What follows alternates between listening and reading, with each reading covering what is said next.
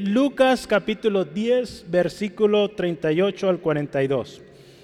La palabra del Señor dice así, aconteció que yendo de camino, entró a una aldea y una mujer llamada Marta le recibió en su casa. Esta tenía una hermana que se llamaba María, la cual sentándose a los pies de Jesús oía su palabra. Pero Marta se preocupaba con muchos quehaceres y acercándose dijo, Señor, ¿no te da cuidado que mi hermana me deje sola servir? Dile pues que me ayude. Respondiendo Jesús le dijo, Marta, Marta, afanada y turbada estás con muchas cosas, pero solo una cosa es necesaria, y María ha escogido la buena parte, la cual no le será quitada. Vamos a orar, hermanos. Eh, cierre sus ojos ahí donde está y le voy a invitar, dígale, Dios, háblame hoy, enséñame hoy algo nuevo, algo especial. Dios, gracias. Gracias, Dios, por cada uno de los que estamos hoy aquí. Señor, a ti te plació que hoy estuviéramos los que estamos. Y gracias por ello. Señor, nos gozamos, cantamos que somos felices, hay fiesta, porque nuestro Rey vencedor ganó y su victoria es nuestra victoria. Qué hermoso eres Dios, tan grande.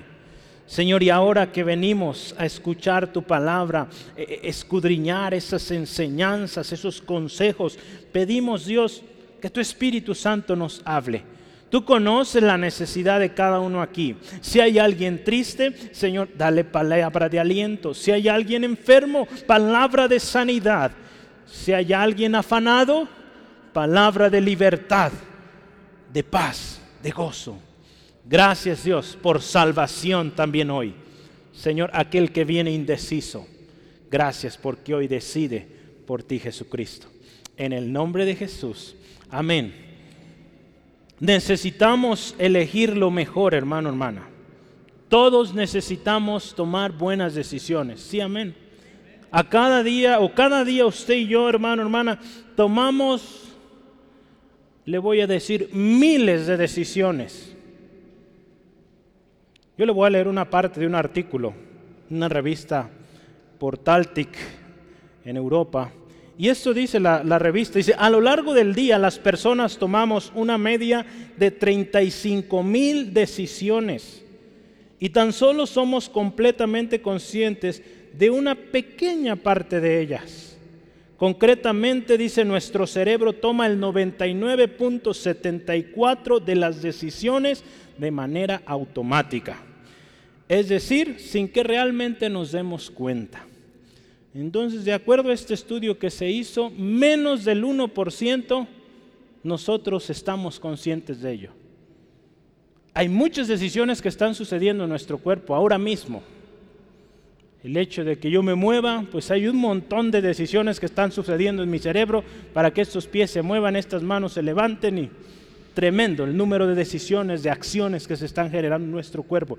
Y lo más hermoso es que Dios nos hizo así de perfectos así de minucioso eh, el organismo, el cuerpo que Dios nos dio. Y muchas otras decisiones que usted y yo sabemos. Por ejemplo, hoy en la mañana sonó el despertador y usted decidió levantarse. Después, espero haya tomado la decisión de bañarse. Si no, no diga, no pasa nada. Su decisión a lo mejor fue ponerse mucho perfume, desodorante, muy bien. Pero tomamos decisiones a cada momento. ¿Cuántas de esas decisiones, si nos ponemos a pensar, han sido las mejores? ¿Cuántas de esas? ¿Cuántas de esas decisiones nos están beneficiando, hermano, hermana? ¿Cuántas nos están afectando? Todos tomamos buenas y malas decisiones, ¿verdad? ¿Estamos de acuerdo con eso? Todos. Son todas poniendo en prioridad a Dios. Es una cosa importante, ¿verdad? La decisión que hoy usted tomó de ir al culto, ir al centro de fe Angulo, su casa, fue una muy buena decisión, porque la presencia de Dios está aquí, porque Dios hoy le va a hablar. Y hablando de decisiones, pues de eso nos va a hablar hoy el Señor. La historia de hoy, usted ve, se trata de dos mujeres, Marta y María. Jesús sus discípulos, lógicamente, la gente que le seguía visitando este hogar. Se dice que estas son las hermanas o las que fueron hermanas de Lázaro. Recuerda a este hombre muy amigo de Jesús, al cual Jesús resucitó. ¿Sí? En nuestro famoso texto favorito, cuando nos dicen, ¿cuál es el texto más chiquito de la Biblia? Jesús lloró. Pues lloró cuando Lázaro murió. Un gran amigo. Y estas señoritas, no dice que hayan tenido esposo, entonces probablemente eran solteras. Pues Jesús un día fue a visitarles. Vamos a hablar de las decisiones que estas dos mujeres tomaron. Todos tomamos decisiones y en esas decisiones necesitamos considerar cuál es o cuál será nuestra elección para tener los mejores resultados. Yo le invito hoy, hermano, hermana, ahí donde está sentado, vamos tomando la decisión de poner atención, porque hoy Dios nos va a hablar. Es una decisión que también tenemos que tomar.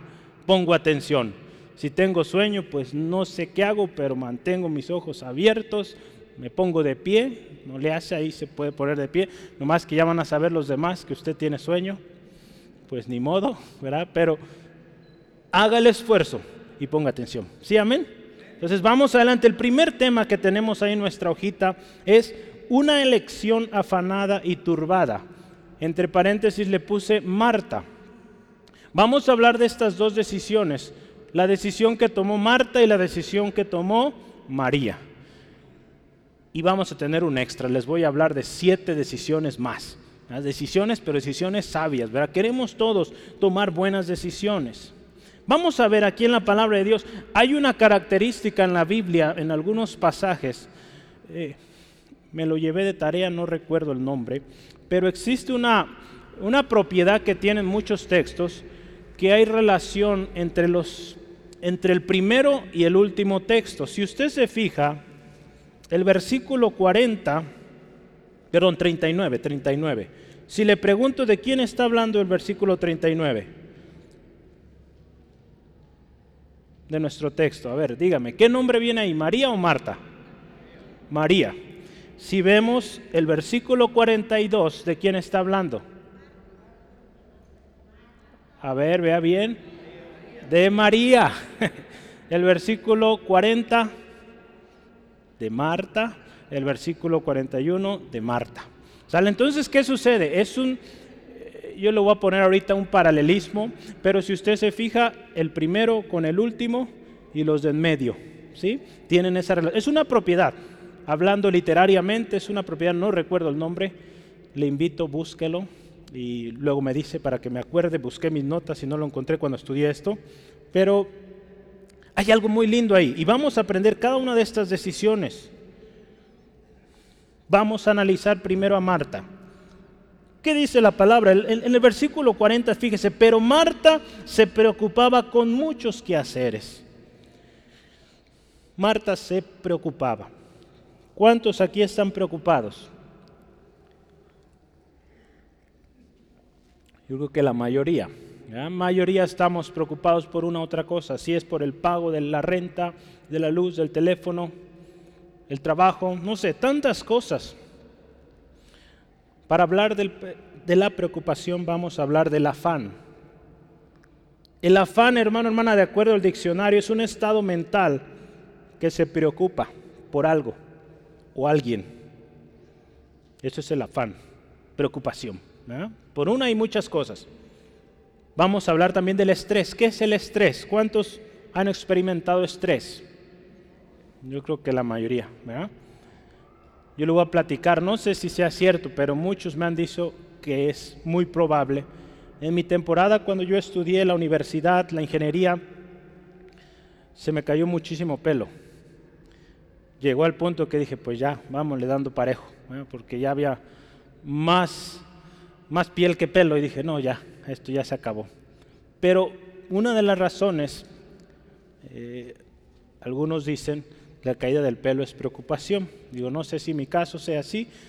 No lo creo porque mi papá está igual que yo. Entonces, entonces y él no se preocupa casi.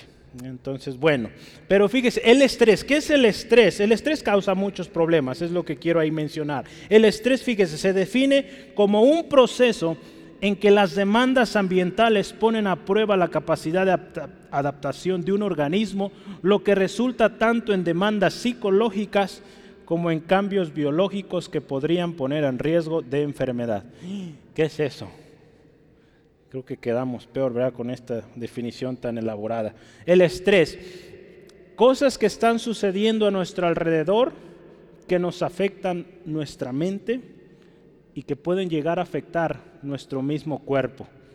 Si le damos vueltas, vueltas a eso, ponemos más y más atención a aquello, poco a poco nuestra mente se va saturando y eso puede afectar más miembros de nuestro cuerpo. Marta en esta historia se encontraba preocupada y Jesús le dice, estás afanada. Y dice que Marta se preocupaba por muchas cosas. Y cuando nos preocupamos o estamos tan atareados en algo, hermano, hermana, nos distraemos. Estamos tan descuidados y en el caso de Marta estaba tan ocupada en aquello que descuidó la prioridad más alta en ese momento.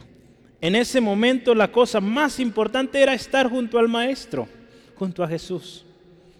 Y Marta estaba ocupada, afanada.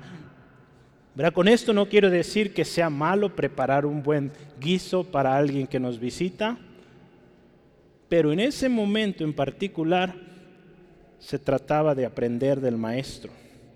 El afán por los quehaceres, la preocupación excesiva por las cosas materiales e insignificantes traen estrés, hermano, hermana, traen cansancio, traen falta de satisfacción.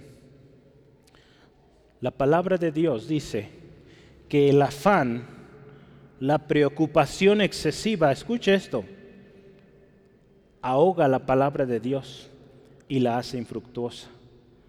Muchas veces, hermano, hermana, Dios tiene palabra para usted, para mí, y porque estamos tan preocupados, tan ocupados en aquello, la palabra que se nos habla no ministra porque nuestra mente está en otro lado. Yo quiero invitarle a abra su Biblia en Mateo 13. Mateo 13, versículo 22. Ahí está, muy bien. 13, 22. Dice, el que fue sembrado entre espinos, en la palabra del sembrador, este es el que oye la palabra, escuche, pero el afán de este siglo y el engaño de las riquezas ahogan la palabra y se hace infructuosa. Muchos han dicho, ¿cómo es posible esto? Si la palabra es poderosa, es viva, eficaz, claro, lo es. Pero quien no le da atención, no pone atención, no obedece la palabra, aquí en este caso está afanado, esa palabra no va a funcionar en aquella persona. Porque el afán, dice ahí, las riquezas ahogan y hacen infructuosa. Que es infructuoso, no da fruto, no sirve en esa persona. El afán, hermano, hermana, otra cosa más, el afán, las preocupaciones quitan la paz en el hogar. ¿Sí estamos de acuerdo? ¿Cuántas veces hemos estado tan preocupados que gritamos y en esos gritos ofendemos, lastimamos? El afán quita la paz en el hogar, lo sucedió en esta historia. Marta estaba enojada con su hermana. ¿verdad? Entonces quitan la paz, hermano, hermana, el afán. Vea todo lo que hace el afán. Yo tengo un montón de cosas aquí. El afán hace que quitemos nuestra confianza en Dios y nos hace confiar en nuestras propias fuerzas. Eso hace el afán también. Cuando nosotros nos afanamos en algo tan tremendo, estamos dejando de confiar en Dios.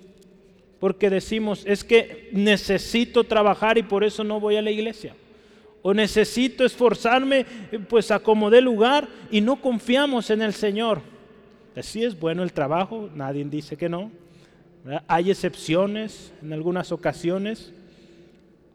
Pero fíjese, ¿qué trae el afán? Poner nuestra confianza lejos de Dios, poner nuestra confianza en nosotros mismos. Ahí en Mateo 6, 31 al 32, dice la palabra del Señor así. No os afanéis pues diciendo qué comeremos o qué beberemos o qué vestiremos, porque los gentiles buscan todas estas cosas, pero vuestro Padre Celestial sabe que tenéis necesidad de todas esas cosas. Todas esas cosas, vestido, aún diversión, ¿por qué no? Cosas que usted y yo necesitamos en el día a día para, para vivir. Dios conoce todo ello. Él nos dice, no se afanen ¿verdad? Porque fíjese, toda la bendición que nos perdemos, toda la paz que perdemos, el afán, otra más, las preocupaciones, usted me va a decir si no es cierto, quita el sueño. ¿Sí? ¿Sí o no? ¿Cuántas veces hemos estado tan preocupados que se nos va el sueño? En una ocasión, en esa, en esa vez fue una, un sueño, era una preocupación, pero era buena, en mi caso. Eh, yo, pues me ha sucedido de todo, como trabajo mucho con eh, equipos eh, fuera del país y en ocasiones hay problemas tan difíciles que me voy a acostar y en la noche sigo pensando en aquello y, en ese sueño se estoy resolviendo los problemas. ¿Usted cree? Gloria al Señor, he aprendido a descansar, descanso ya más en el Señor y esta palabra me bendijo mucho. Pero en una ocasión yo tuve un sueño, ese le digo fue una buena preocupación. Resulta que alguien me dijo, hermano, ved, ¿qué necesitas? Y dije, pues de aquí soy. Dije, mire, bueno, yo en mi mente, ¿verdad? Yo pensando, yo necesito o necesitamos para la iglesia un estacionamiento, necesitamos un área para los niños, una casa hogar, y yo hice mi lista, un lugar para el Instituto Bíblico. Yo hice una lista grande de cosas que necesitamos para la obra, ¿verdad? porque el llamado, la invitación, ¿qué necesita para la obra? Ahí en Centro de Fe Yo pedí, yo en mi mente estaba haciendo un montón de cosas, pero el problema es que no sabía cuánto iba a pedir. Entonces toda la noche me la pensé calculando cuántos millones le iba a pedir a este hombre. Gloria a Dios, al final supe cuánto y se los pedí en mi sueño. Entonces yo espero que un día llegue ese hombre o hombres. Dios es fiel y Dios lo va a hacer, amén. ¿Sí lo cree? Entonces yo ahí en mi sueño fue una preocupación, le digo, fue buena porque tuve que calcular ahí números y más o menos tanto. Pero le dije, si ocupo más, yo le aviso. Dios así es, hermano. Dios es fiel y, y, vale la pena confiar en Él. Este fue un sueño, no lo, eh, no lo vaya a predicar, porque esos hermanos oyen algo así lo predican, pero no, es un sueño y confiamos que se va a hacer la voluntad de Dios, no lo que yo quiero, lo que Dios quiere. Pero fíjese, el afán quita el sueño. Eclesiastés 8, versículo 16 dice así, yo pues dediqué mi corazón a conocer la sabiduría y a ver la faena que hace sobre la tierra. Y escuche esto, porque hay quien ni de noche ni de día ve sueño en sus ojos. ¿Cuántos hombres y mujeres millonarios no duermen? Toman pastillas, no logran dormir porque hay preocupación. El mucho dinero, el mucho afán no trae felicidad, no trae paz. El afán tiene muchos efectos, más que los espirituales y mentales. Tiene muchas afectaciones físicas hay muchas enfermedades, hermano, hermana, que son causadas por el afán, por la preocupación. Yo aquí listé algunas, busqué en internet rápidamente, era una lista larguísima de enfermedades, que una de sus causas es eso, junto con otras, claro está. Pero fíjese, problemas del corazón, el asma, obesidad, diabetes, dolores de cabeza, depresión, problemas gastrointestinales, Alzheimer, envejecimiento, muerte prematura, trastornos de ansiedad. Y los trastornos de ansiedad hay sin número. Cada vez hay nuevos nombres para ello. Hay estudios que se generan por diferentes trastornos y todo es por el afán, por las preocupaciones. Fíjese todo lo que está afectando, hermano, hermana. El afán en las cosas del mundo nos hace perder el objetivo. Yo anoté esto, fíjese, el afán es un esfuerzo desmedido por la paz, pero sin encontrarla. Nos esforzamos tanto por encontrar la paz, por encontrar la felicidad, pero no la encontramos, por más que nos afanemos. Porque la verdadera paz, la verdadera felicidad no viene del, del dinero, de la fama o de las posesiones, viene de nuestro Señor. ¿Sí, amén? Entonces tenemos que aprender, hermano, esto. Y quiero decirle una cosa, solo Cristo, solo Cristo puede traer la paz verdadera. En Juan 14, versículo 27, dice así la palabra del Señor. si gusta y me acompaña. Juan 14, 27 dice, la paz os dejo, mi paz os doy. Yo no la doy como el mundo la da. No se turbe, o en otras palabras, no se preocupe su corazón ni tenga miedo. Porque la paz de Cristo no es como la paz que el mundo está tratando de poner. La paz de Cristo es duradera, es eterna. Entonces, número uno, Marta estaba muy preocupada en muchas cosas. La segunda cosa, la segunda cosa, vamos a analizar qué hizo una y otra. Ahorita estamos con Marta. Ahí dice la palabra en el versículo 40. Versículo 40 de nuestro texto dice, Marta se preocupaba por muchos quehaceres y dice, y se acercó a Jesús diciéndole, Señor, ¿no te da cuidado que mi hermana me deje sola? Dile que me ayude. ¿Qué hizo esta mujer? Tan preocupada, tan afanada, que fue con Jesús con una queja. Dice, en lugar de ir, Señor Jesús, a ver, ¿qué me platicas? ¿Qué, qué más aprendo de ti, Jesús? No, va con una queja. Alguien que vive afanado, en lugar de, recibir la palabra, recibir la bendición, viene con quejas. ¿Cuántas gentes o, personas vemos así?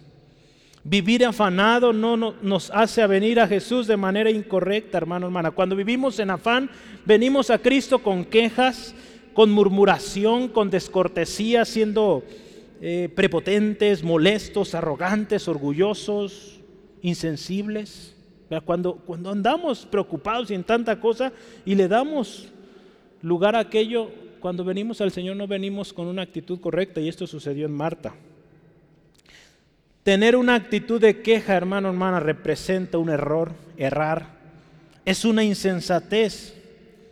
Porque en lugar de venir con una actitud humilde al Señor, imagínese, Señor, pues ponla a trabajar, queriendo darle indicaciones a Jesús. Jesús, hermano, hermana, hay que venir con una actitud humilde. Sí, Él nos ama y todo. Nunca vengamos exigiendo, quejándonos. En Proverbios 19.3, vea. Proverbios 19.3.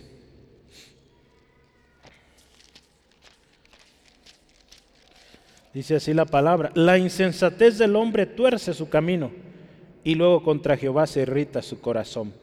El que es insensato, hermano, hermana, tuerce las cosas. El que está en afanes, tuerce la cosa como va y, viene con quejas, viene con malas palabras, con prepotencia. Y pues al final, fíjese, contra mismo Dios se irrita. ¿eh? ¿Cuánta gente hoy en día vive enojada con Dios? ¿Verdad? Porque dio lugar a todo esto. La palabra de Dios es clara, hermano, hermana, y nos llama a hacer todo, fíjese, sin murmuraciones y sin contiendas. Si venimos al Señor, así hay que venir. Si estamos con nuestros hermanos, si queremos ser conocidos delante de Dios sin mancha, sin arruga, hay que quitar de nosotros toda contienda, murmuración. Así vino Marta a Jesús, con murmuración, con crítica, con pelea, con queja es normal, entre hermanos siempre hay detalles. ¿Cuántos tienen hermanos con los cuales batallan? No levanten sus manos. Se que allá están mis hermanas. También levantaron su mano. Todos tenemos batallas. Pero hay que aprender a perdonarnos, amarnos. Somos familia. Y más cuando somos o somos de la familia del Señor, la familia en Cristo, sus hermanos, sus hermanas, tenemos que vivir en comunión. Filipenses 2, 14 al 15, la palabra de Dios nos dice, haced todo sin murmuraciones y contiendas, para que seáis, escuche, irreprensibles y sencillos, hijos de Dios sin mancha en medio de una generación maligna y perversa, en medio de la cual resplandecéis como luminares en el mundo. Fíjese, Dios nos llama a vivir sin contiendas, sin actitudes de queja, de pelea entre nosotros porque si vivimos así, Dios nos va a ver bien, vamos a ser presentados sin mancha. Y acuérdese que Jesucristo viene por una iglesia sin mancha, sin arruga. Entonces ahí está el principio, hermano, hermana. Quitemos de nosotros toda contienda, murmuración. Ante esta actitud, Jesús tuvo una respuesta a Marta. Vamos a ver, ¿cuál fue la respuesta de Jesús? Jesús les dice, Marta, Marta. ¿Por qué repite su nombre ahí? Es una especie de llamado de atención. Pon atención. Le voy a leer un, pasaje aquí, un, un extracto de un comentario bíblico. Dice así, la narración y la parábola anteriores establecen la importancia de las prioridades en la vida cristiana, es decir, prestar atención a los mandamientos de amar a Dios y al prójimo. Marta ahora debe aprender a dar prioridad al Señor y su palabra, incluso sobre el servicio. Hay necesidades humanas importantes, ya sea de la víctima o del mismo Señor Jesús, pero lo más necesario va más allá incluso que esas cosas comunes. Lo que quiero decir aquí en estas palabras es que Jesús llama la atención de esta mujer. Marta, Marta, atención, a ver, despierta. ¿Por qué estaba tan ocupada en tanta cosa? Probablemente por eso tuvo que repetir su nombre. Muchas veces estamos tan preocupados en nuestros quehaceres que necesitamos este tipo de llamado para despertar. un, llamado fuerte, directo. A ver, atención. Como que hasta nos despertamos, ¿verdad? porque estamos tan ocupados, tan concentrados en aquello que estamos descuidando cosas importantes. Marta necesitaba de dejar de atender aquello y venir a Cristo. Las siguientes palabras de Jesús fue, afanada y turbada estás con muchas cosas, afanada, fíjese esta palabra, afanada. En aquellos tiempos, y, y, todavía en la cultura occidental, esto es muy, muy recalcado, que la mujer o el rol primario de la mujer es servir a los hombres. Ah, hay una reunión de hombres, la mujer tiene que estar ahí a cualquier necesidad que este grupo de personas tenga, ella tiene que estar ahí. Marta en esa cultura donde se desarrolló era algo tan fuerte y no hacía mal en servir. Vea usted, hermana, no hace mal en servir, ¿verdad? Si alguien le visita, tener su casa arreglada, eh, ofrecer algo, preparar algo, no hace mal. El problema es en afanarnos. Que el afán le lleve a perder la bendición que esa persona que quizá le está acompañando va a darle. Quizás un hermano en Cristo que va a darle una palabra de ánimo y usted tan afanado o tan afanada, ¿verdad? El hombre también, podemos afanarnos y no recibimos lo que el Señor traía para nosotros ese día por estar tan preocupados, cuando es tan sencillo un vaso de agua. Yo he aprendido eso, ¿verdad? A veces antes visitaba a los hermanos y, me, ofrecían algo y yo pues me daba pena y, y no, no, no, y no. Y pues después lo sentí yo cuando alguien fue y me visitó, si se siente mal que a todos nos digan que no, ¿verdad? ¿Sí o no? Pues ahora sí les digo que sí nomás no me diga tantas cosas, porque decirle sí a todo, pues voy a terminar pues más llenito de lo que estoy. Pero bueno, he aprendido al menos recibir un vaso de agua. Y, y, qué hermoso es. Pero que no nos gane, hermano, hermana, el afán. A esta mujer le ganó el afán y le llevó a irritarse, a enojarse con su hermana. La palabra de Dios nos dice que todo lo que hagamos, que todo lo que hagamos, tenemos que hacerlo con amor. Cuando ya se convierte en un afán, cuando ya se convierte en pelea, eso ya no está bien, hermano, hermana, y necesitamos corregirlo. Colosenses capítulo 3, versículo 23 al 24, dice la palabra de Dios así. Y todo lo que hagáis, hacedlo de corazón, como para el Señor y no para los hombres, sabiendo que del Señor recibiréis la recompensa de la herencia, porque a Cristo el Señor servís. Todo, todo, todo lo que hagamos, hermano, hermana, hay que hacerlo para bendecir y que otros puedan experimentar ese gozo, esa alegría y puedan aprender, ¿por qué no de usted? Jesús no prohibió el interés en dar un buen servicio, en dar una buena comida, ¿no? Pero sí enseñó aquí que debemos tener una perspectiva correcta. Debemos saber qué es lo importante. ¿Qué es lo importante? El reino de Dios y su justicia. ¿verdad? Mateo 6:33, buscad primeramente el reino de Dios y su justicia y todo lo demás será añadido.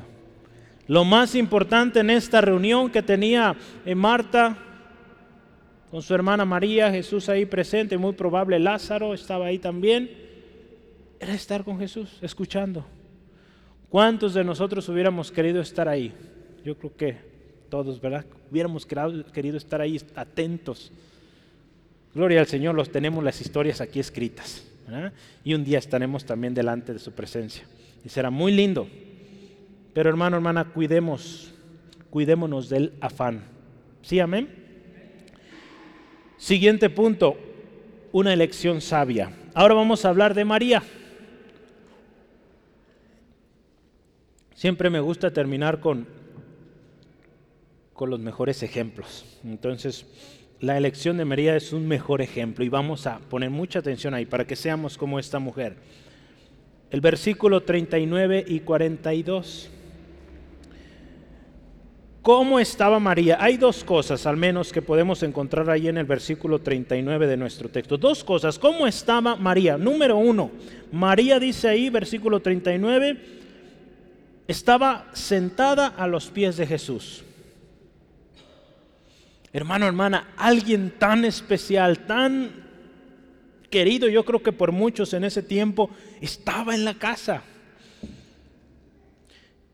Una de mis hermanas, eh, ella era muy feliz cuando la mesa donde eh, comíamos allá en Autlán se llenaba. Somos cinco de familia.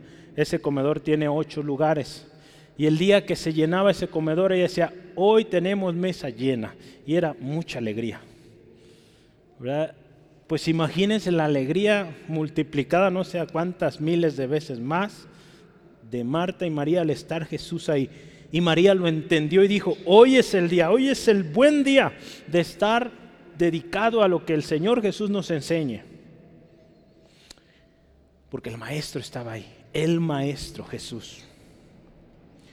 Esta, eh, usted ve, dice, sentado a los pies. E, esta postura en aquel tiempo representaba algo tremendo. Hoy en día ya no vemos mucho esto. Todavía en la cultura occidental, los árabes, muchos de ellos todavía tienen esta costumbre, sentarse a los pies de alguien. No es hincarse, no. Es sentarse a manera de respeto frente a aquel que le está enseñando. Es una manera de decirlo. Entonces imagínense, con esta actitud, María está mostrando un respeto una atención a aquel que está enseñando, en este caso Jesús. En ese tiempo el discípulo era como se sentaba frente a su maestro, frente al rabino, hablando de los judíos.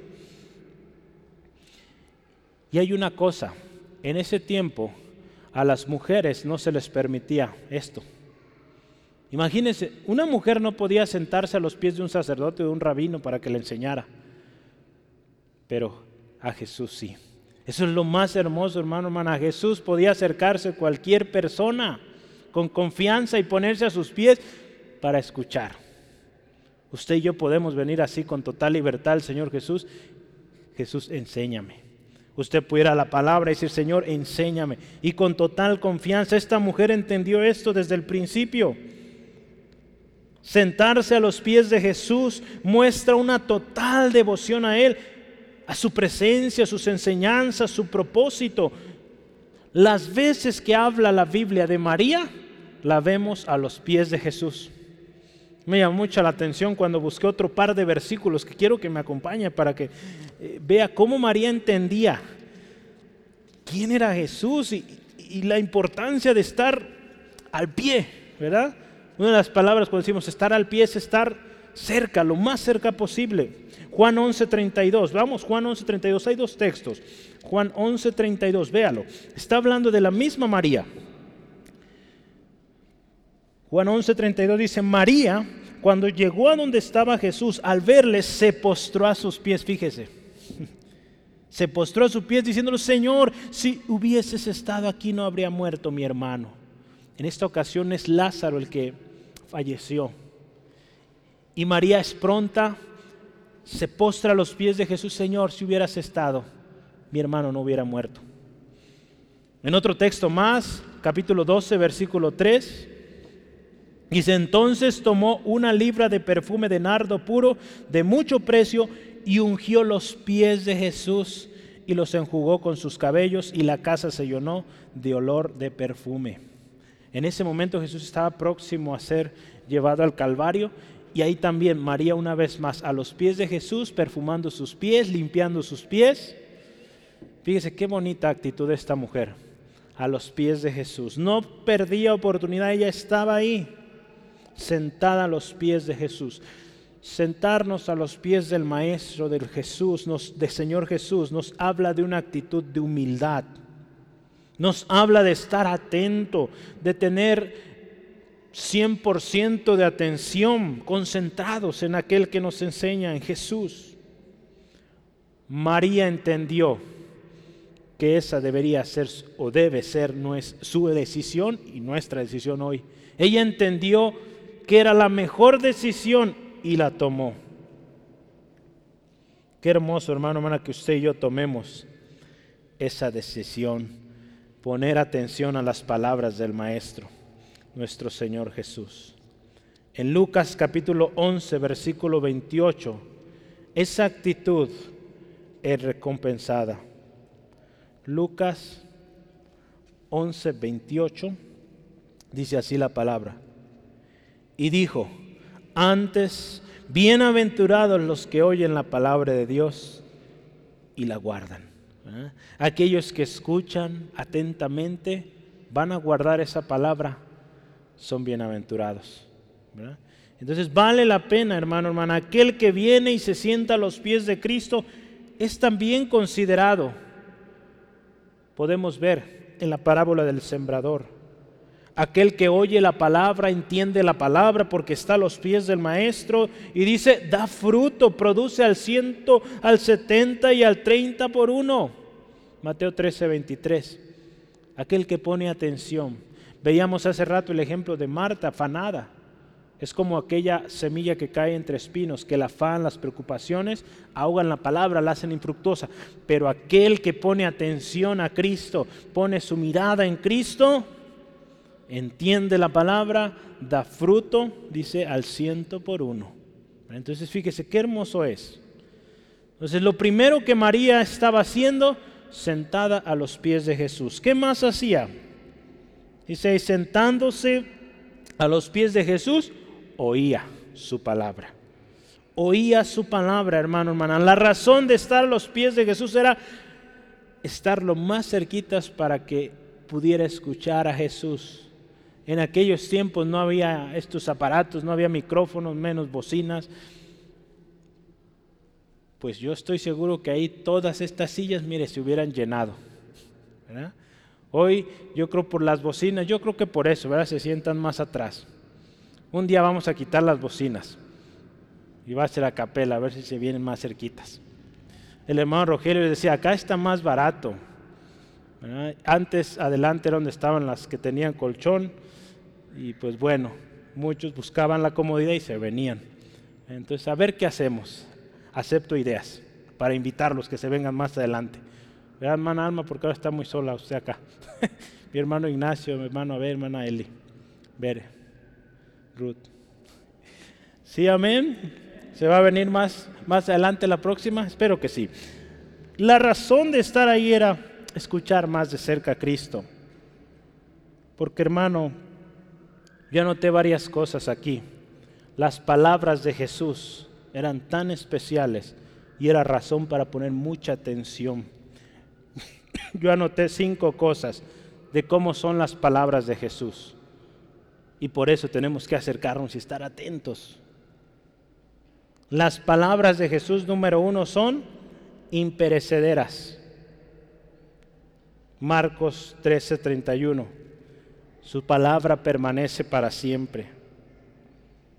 Número dos, las palabras de Jesús son de vida eterna.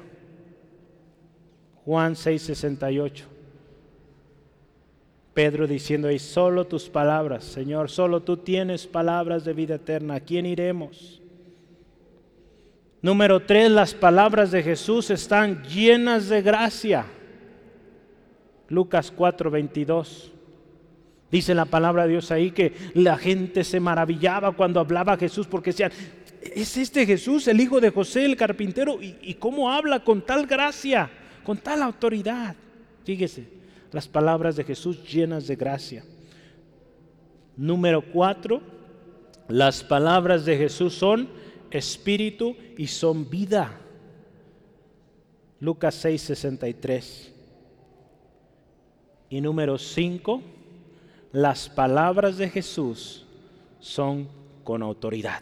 Ah, y en Lucas 4:32, muy cercano al anterior, la gente también se asombraba y le seguía porque él hablaba con autoridad. Dice ahí, no como los escribas fariseos que solo hablaban pero no daban ejemplo. Jesús hablaba con ejemplo y firme, con autoridad. Las palabras de Jesús son con autoridad. ¿Qué más? Yo creo que usted podrá decir más. Las palabras de Jesús son vida, son salud, son paz, son bienestar, son amor, muchísimas más. ¿eh? Las palabras de Jesús. ¿Cómo no escuchar estas palabras? ¿Cómo no dejar todo y poner atención? Entonces, hermano, hermana, si usted y yo decimos amar a Jesús, amar al Señor, ¿Por qué nos cuesta tanto sentarnos a sus pies y escuchar su palabra? Es simple.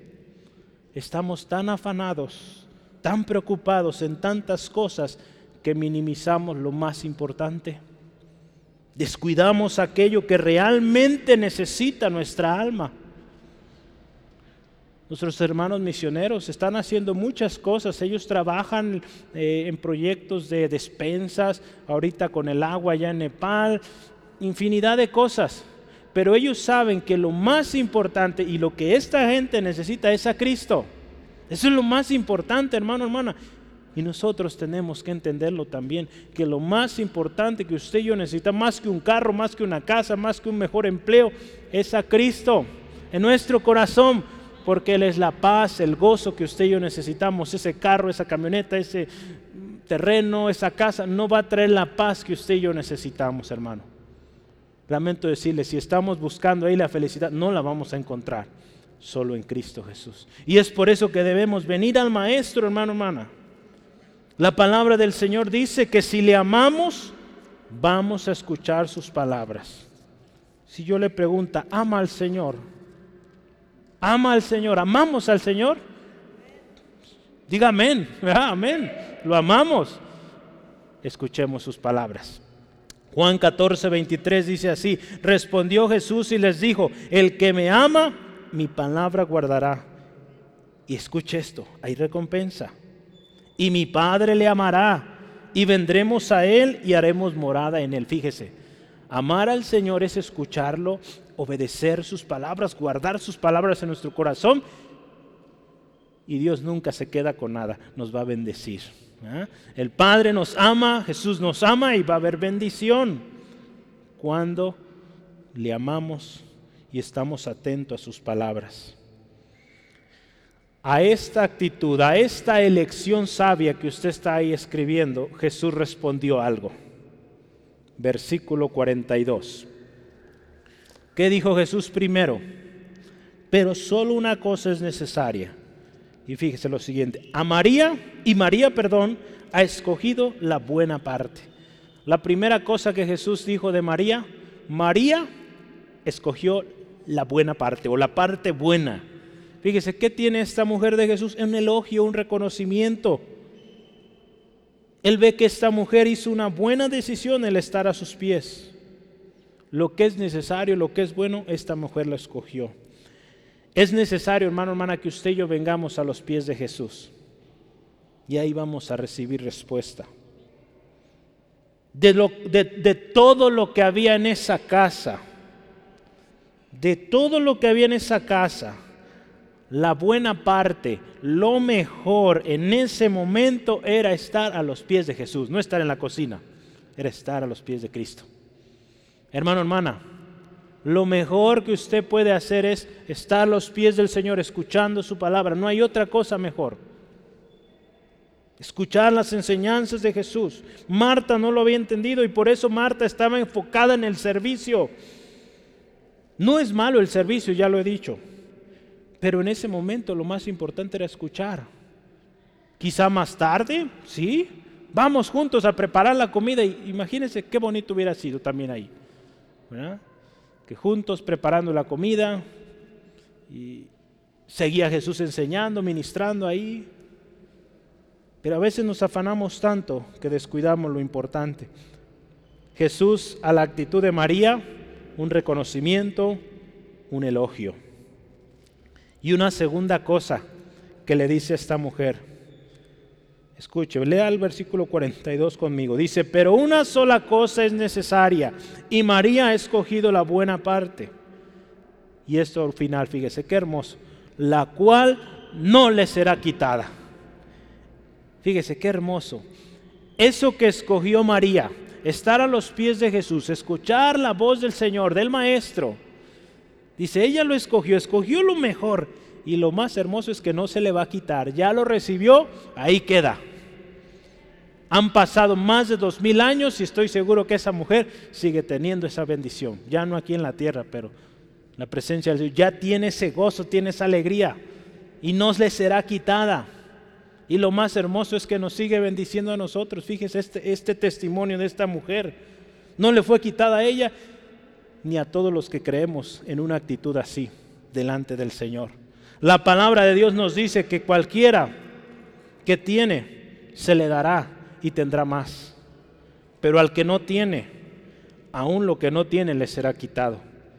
Marta escogió una buena parte y el Señor dijo, y no se le va a quitar. Perdón, María, María corrijo, María. María escogió lo mejor y sigue con ello. Marta escogió enojarse, espero se haya arrepentido después, si no, pues perdió todo. Aún eso poquito lo perdió. Pero fíjese, necesitamos reflexionar y pensar, tomar una actitud de venir así a Cristo, hermano, hermana. ¿Cómo vamos a venir a Jesús? Hay dos maneras en cómo usted y yo podemos venir a Él. Sentándonos a sus pies, es una, espero todos elijamos, o quejándonos. Yo creo que nos conviene venir al Señor, sentarnos a sus pies, humillarnos delante del reconocer quién es Él. Tenemos resultados en cada elección. ¿Cuál vamos a elegir? ¿Una elección sabia o una enojados, afanados? Yo creo que todos vamos a ser sabios. Amén. Y el Señor nos va a dar sabiduría. Yo termino con estas más elecciones sabias, más elecciones o más decisiones sabias. Perdone. A continuación voy a yo voy a leer los textos, usted anote por favor, el tiempo apremia, pero vamos muy bien, no, no se preocupe, pero yo voy a listar cada una y ahí van a estar saliendo. Usted tiene siete numeritos ahí en su hoja. Anote cada uno y en casa medítelo y pida al Señor le siga ministrando. Yo se las voy a dictar porque son decisiones, hermano, hermana, muy importantes, muy sabias, que yo le invito, tómelas. Algunas de esas ya las tomó. Y si no las ha tomado, amigo, amiga, hoy es el día que tome esas decisiones. Sí, amén. Yo le voy a empezar. La primera, la primera y la mejor y más sabia decisión que usted y yo podemos hacer es, número uno, aceptar y seguir a Cristo. Esa es la mejor decisión que podemos hacer. Hechos 16, 31, Mateo 19, 29. Cree en el Señor Jesucristo y serás salvo tú y toda tu casa. Y cualquiera que haya dejado casa, su hermano, su hermanas, o padre, o madre, o mujer, o hijos o tierras por mi nombre, escuche, recibirá cien veces más y heredará la vida eterna. Esa es la mejor decisión que usted, amigo, amiga, puede tomar, hermano, hermana. Asegurémonos de tomar esa decisión, aceptar y seguir a Cristo. La segunda decisión que yo quiero eh, compartirle es guardar la palabra de Dios. Esa también será una decisión importantísima. Un día Dios le dijo a Josué, nunca se apartará de tu boca este libro de la ley, sino que de día y de noche meditarás en él, para que guardes y hagas conforme a todo lo que en él está escrito, porque entonces harás prosperar tu camino y todo, todo te saldrá bien. Josué 1.8. ¿Eh? Fíjese, tomar la decisión de guardar la palabra de Dios traerá muchas bendiciones. Seremos prosperados en todas las cosas. Sí, amén. Otra decisión importante, número tres, servir a Dios. Es la decisión más importante que usted, después de eh, aceptar a Cristo, seguir a Cristo, guardar su palabra, servirle. Josué 1.9, mira que te mando que te esfuerces y seas valiente, no temas ni desmayes, porque Jehová tu Dios estará contigo a donde quiera que vayas. Servir al Señor, hermano, hermana, representa esfuerzo, sí, pero representa una gran bendición. Como resultado habrá una gran bendición y más especial la vida eterna con Cristo y la multitud de redimidos que amamos al Señor. Cuarta, cuarta lección sabia poner nuestros planes en las manos de Dios. Poner nuestros planes en las manos de Dios. Anote ahí Proverbios 3, 5 al 6. Proverbios 3, 5 al 6. Dice la palabra, fíate de Jehová de todo tu corazón y no te apoyes en tu propia prudencia. Reconócelo en todos tus caminos y Él enderezará tus veredas. Esa es una buena decisión. Usted está emprendiendo un nuevo negocio, un nuevo estudio, un nuevo proyecto. Póngalo en las manos de Dios. No confíe en su propia sabiduría, si es muy sabio usted, como no, pero confíe en la sabiduría de Dios. Y Él le va a dar pues la sabiduría que usted necesita para emprender aquello y le va a ir bien. Número 5 la mejor decisión que usted puede tomar este año, el Señor nos llama a eso, es orar. ¿Tiene un problema? Ore. ¿Está contento? Ore y dele gloria a Dios. En cualquier situación, ore al Señor, ore. Acuérdese de este texto, veíamos la semana pasada, y todo lo que pidieres en oración, creyendo, lo recibiréis. La mejor decisión que usted puede tomar es orar. Antes que cualquier cosa es orar. Señor, ayúdame voy a ir con el doctor, hay un diagnóstico, voy, primero oro y Señor, que se haga tu voluntad. Voy a una operación, Señor, que se haga tu voluntad. Guía a estos doctores, estos médicos, cualquiera que sea la circunstancia, hermano, hermana. Oramos. Veíamos la historia de Nehemías, ¿se acuerda los primeros capítulos? Ante cada cosa, Nehemías siempre oró. Entonces, esa es la mejor decisión. La segunda, pues la va a saber usted o sexta ahí más bien, es adorar. Adorar a Dios. Una buena decisión que usted puede tomar hoy, cada reunión, adorar a Dios, adorar a Dios. Salmo 84, versículo 10 y Salmo 16, 11. Dice así la palabra de Dios, y todo lo que pidieres, ¿por qué puse ese? No, Salmo 84, 10. Voy a leerlo rápidamente para usted. Escuche, Salmo 84, 10 dice la palabra de Dios, porque mejor es un día en tus atrios que mil fuera de ellos. Escogería antes estar a la puerta de la casa de mi Dios que habitar en moradas de maldad. Y Salmo 16, 11 dice, me mostrará la senda de la vida en tu presencia y plenitud de gozo, delicias a tu diestra para siempre. Fíjese, todo lo que hay cuando usted y yo adoramos a Dios. Hay delicias, hay gozo, hay paz, bendición, tanta bendición ahí del Señor. Y número último, ¿cuál será? Comunión. Vivir en comunión con la familia de Dios. ¿Sí? Es una buena decisión que usted toma. Y vaya que algunos no la están tomando. ¿Por qué no? Usted lo sabrá. ¿Por qué no tomamos esta decisión?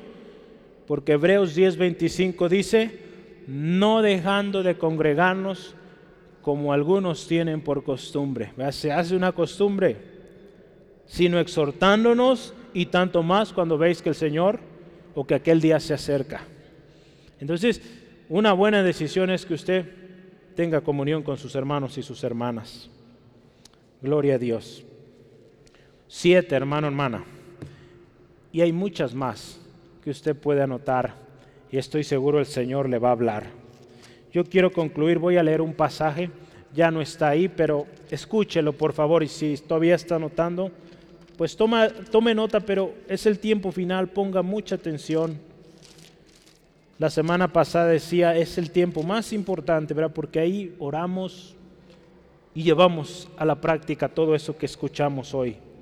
Mateo 13, 12 al 17, escuche. Porque cualquiera que tiene se le dará y tendrá más, pero el que no tiene aún lo que tiene le será quitado. Por eso les hablo con parábolas, porque viendo no ven y oyendo no oyen ni entienden de manera que se cumple en ellos la profecía de Isaías que dijo, de oída oiréis y no entenderéis. Cuando haya afán esto sucede. Y viendo, veréis y no percibiréis, porque el corazón de este pueblo se ha engrosado y con sus oídos oyen pesadamente y han cerrado sus ojos para que no vean con los ojos y oigan con los oídos y con el corazón entiendan y se conviertan y yo los sane. Fíjese, todo lo que se pierden cuando hay afán. Pero bienaventurados vuestros ojos porque ven y vuestros oídos porque oyen. Porque de cierto os digo que muchos profetas justos desearon ver lo que veis y no lo vieron, y oír lo que oís y no lo oyeron. Tenemos tan grande bendición, hermano, hermana, que muchos hubieran gustado hubieran gozado haber tenido este precioso libro que usted y yo hoy tenemos. Por ahí anda rondando un libro, un video, que si sabes cuál es la saga más importante, está mal ese video.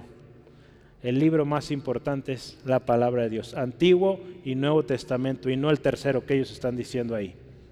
Si lo ha visto y si lo ve, pues no lo crea, no le dé clic a eso, Porque está tremenda la publicidad que están aventando ahí.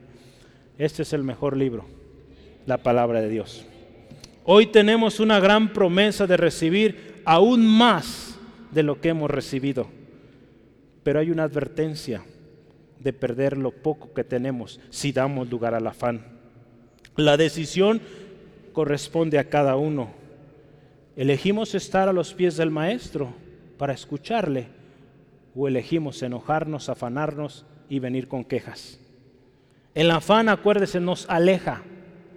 El afán te aleja, hermano, hermana, amigo, amiga de Dios y su palabra.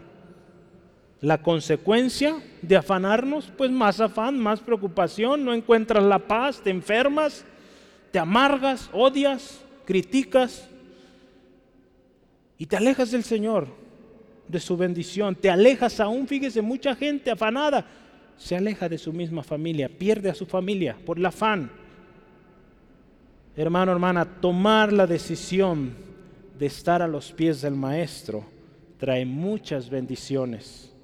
Yo le voy a mencionar algunas. Vida eterna, número uno.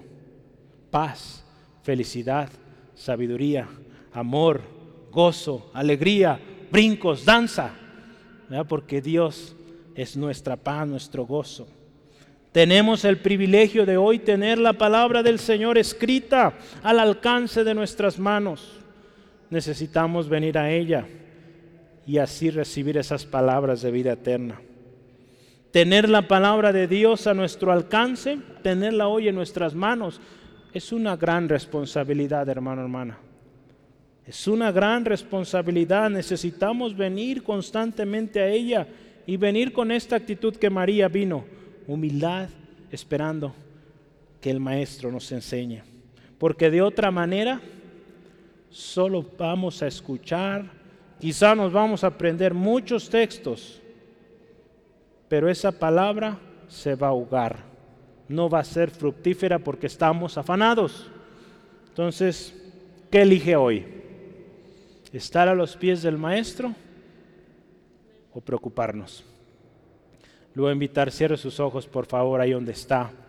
Y medite esta pregunta, ¿qué elijo yo hoy? ¿Preocuparme, seguir afanado en aquello? ¿O venir a los pies del Maestro Jesús y escuchar lo que Él tiene para mí?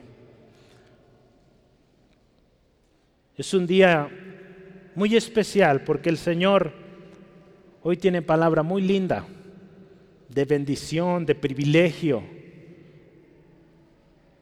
pero también una advertencia, que si seguimos tan afanados, si seguimos preocupándonos por aquella cosa que aún no ha llegado, créame, perderemos mucha bendición.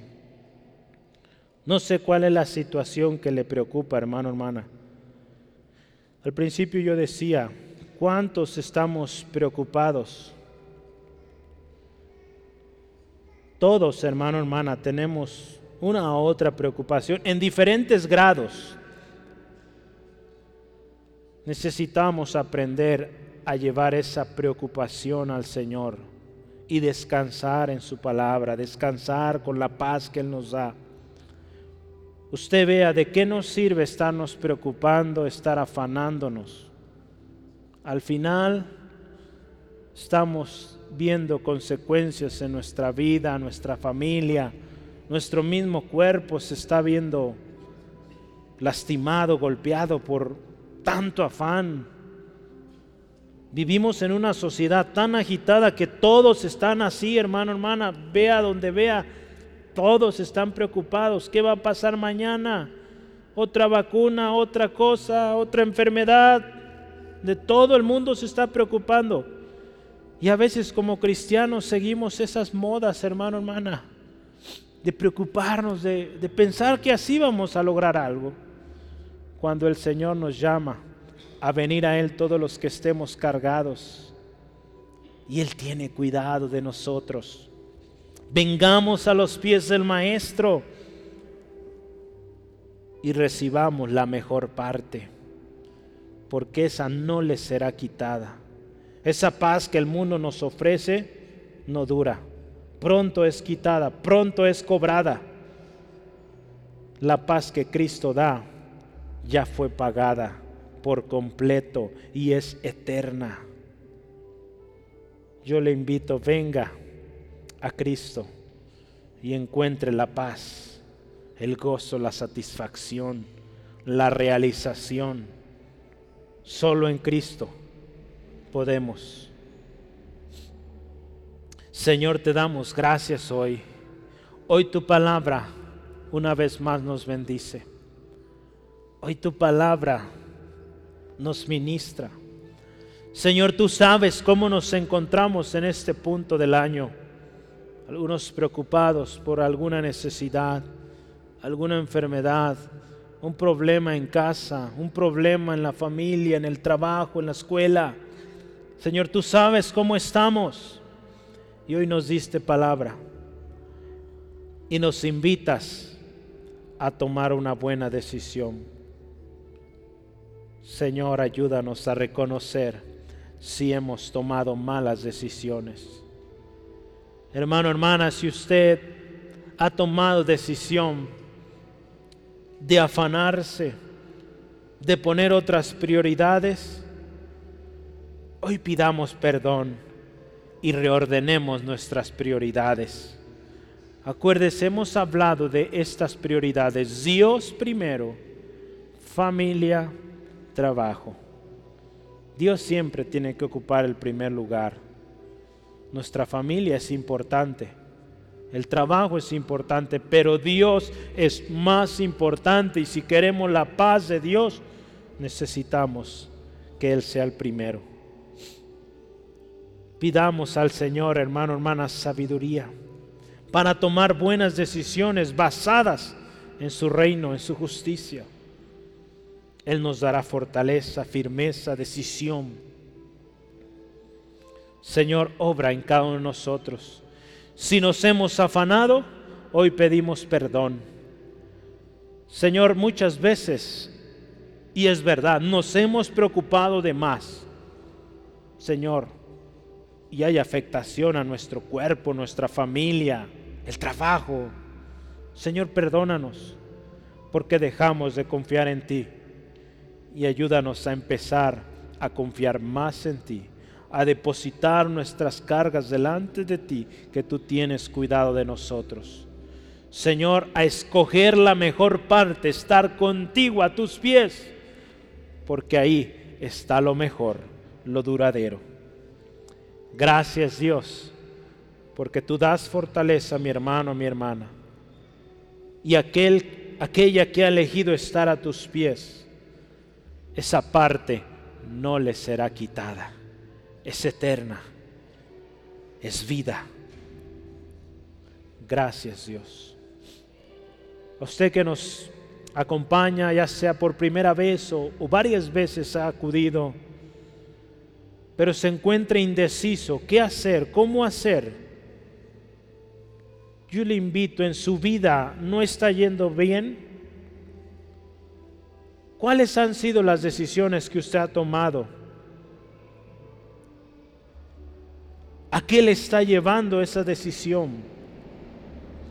Yo quiero decirle que hoy usted puede tomar la decisión más importante de su vida y es venir a Jesús aceptar a Jesús como su Señor, su Salvador personal, créame que es la decisión más importante que usted hoy puede tomar.